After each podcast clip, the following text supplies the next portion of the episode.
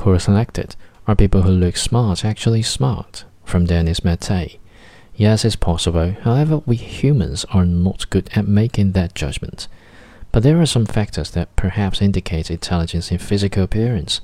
But like some people mentioned, we usually judge someone to be smart after a while of communicating only to find out that they are nothing special. In the book How to Analyze People on Sight, they explain how different types of bodies interact with behavior.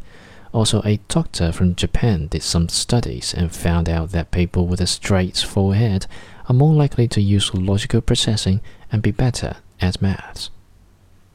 Above you see the five body types discussed in the book. The cerebral type, which is the smartest, has these features, but in the book they go more in detail and how these types overlap each other, so you also have different combos.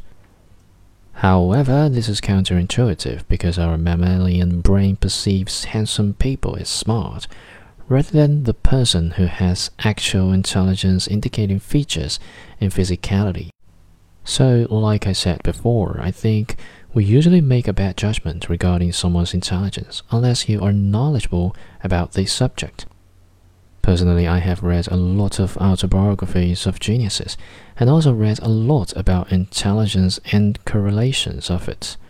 And sometimes it's possible to intuitively deduce the intellectual abilities of a person for me, it's easier to spot someone with an unbelievable high IQ like 150 plus compared to someone in between 130 to 140. The ridiculous intelligent people behave and look noticeably different compared to any other person, while the people in between are still smart, but still kinda normal, like that one person you know from work who is pretty smart. They just have very intelligent eyes. I also found it interesting you have pointed this out. The eye can indicate other things rather than intelligence. If you get the feeling some people can look through you, it is probably something else and not really intelligence as most people understand it.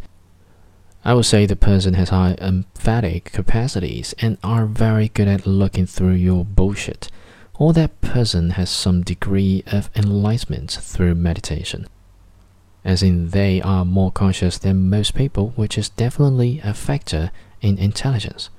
Hope this has given you some insight. Cheers.